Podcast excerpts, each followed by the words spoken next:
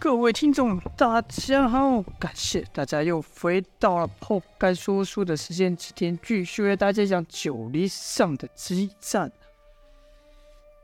请问说到，赵天烈把江满红打倒后，那与江满红一起来的神秘少女就往前走了一步，说道：“要拿走金龙鳞了。”这时，姚继军、赵月华赶忙喊道：“师兄，爹，小心！他就是我提到把蓝眼泪用消失，并把马氏兄弟打倒的那个少女。”听到姚建勋、赵月华两个人的声音，神秘少女才注意到两人的存在，咦了一声说道：“哎，你们两个怎么也在这？”这少女说话的声音和神情，就好像一个天真无邪的少女一样。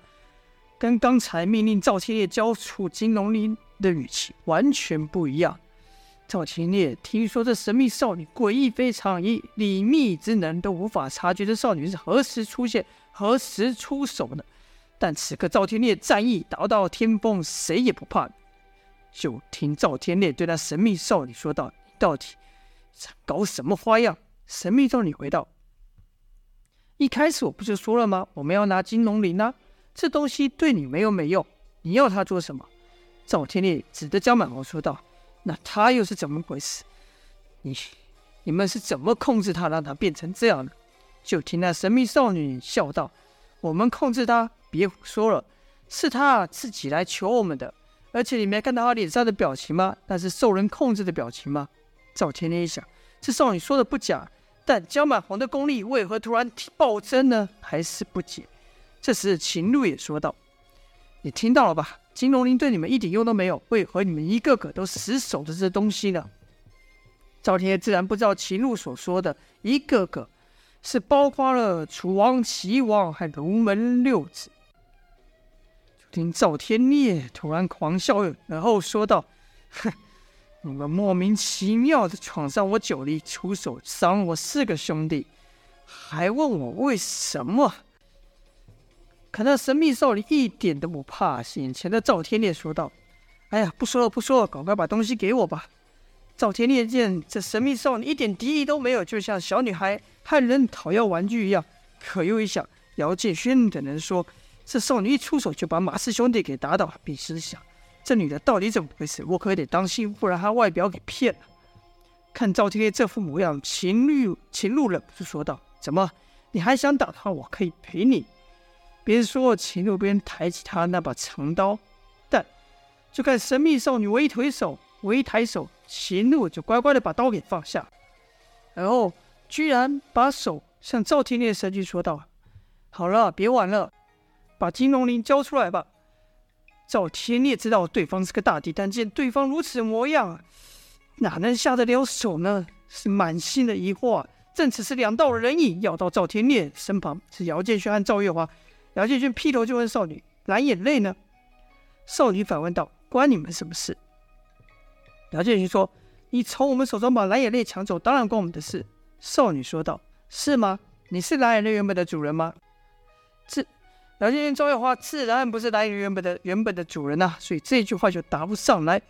于是少女就说：“看吧，你们还不是从别人手中抢走蓝眼泪，怎么敢向我要呢？”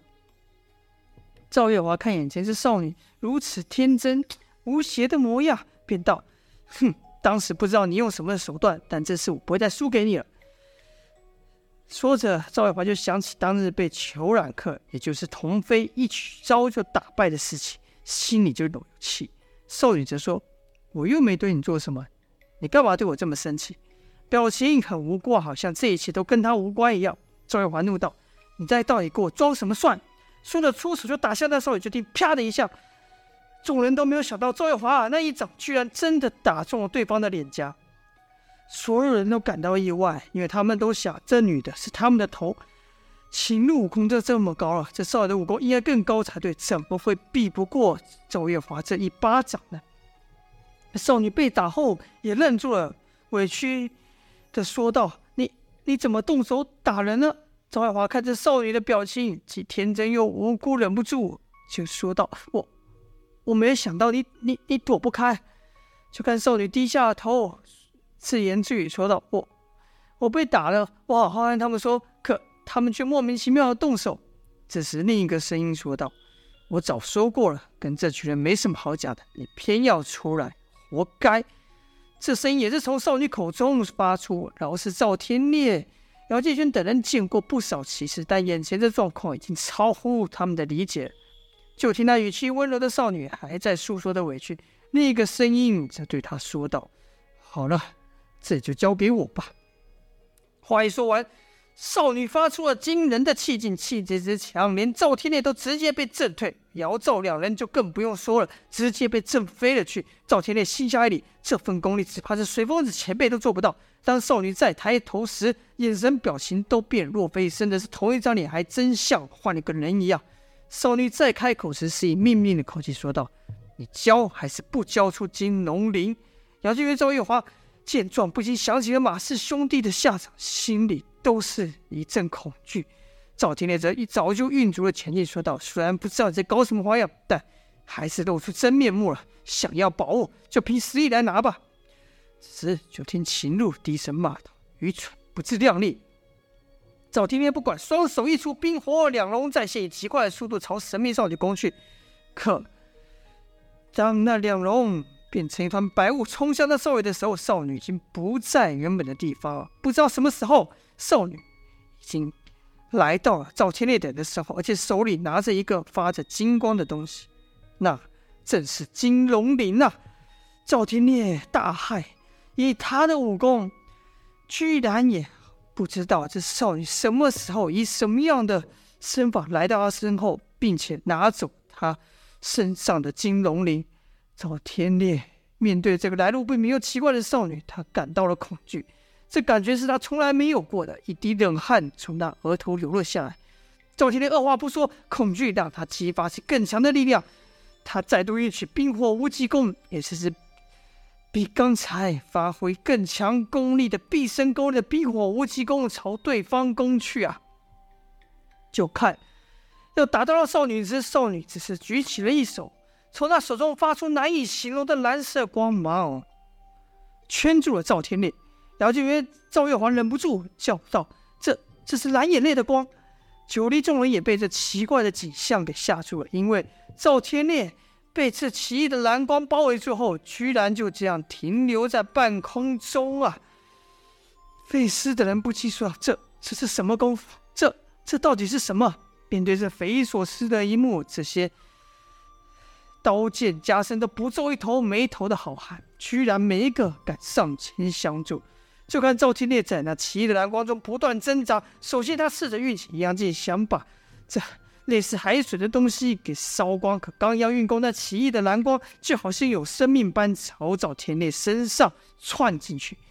赵天烈就感到身子像被陷入大海一样，阴阳镜这功力就使不出来了。连试几次都是如此，赵天烈就想：这女的到底使的是什么邪法？我就不信了。我就是不信，我挣脱不了这诡异的东西。即便甚至是海水灯把它给冻僵了，跟着赵天烈就使出全力使出寒冰劲，但这一下可把赵天烈给冻坏。就看他皮肤下、身体里都绽放出蓝眼泪的光啊！赵天烈忍着冻，咬着牙心想：这到底是什么东西？是内力？不，不是。看来师弟说的不错，是少女是真把蓝眼泪的力量化为己用了。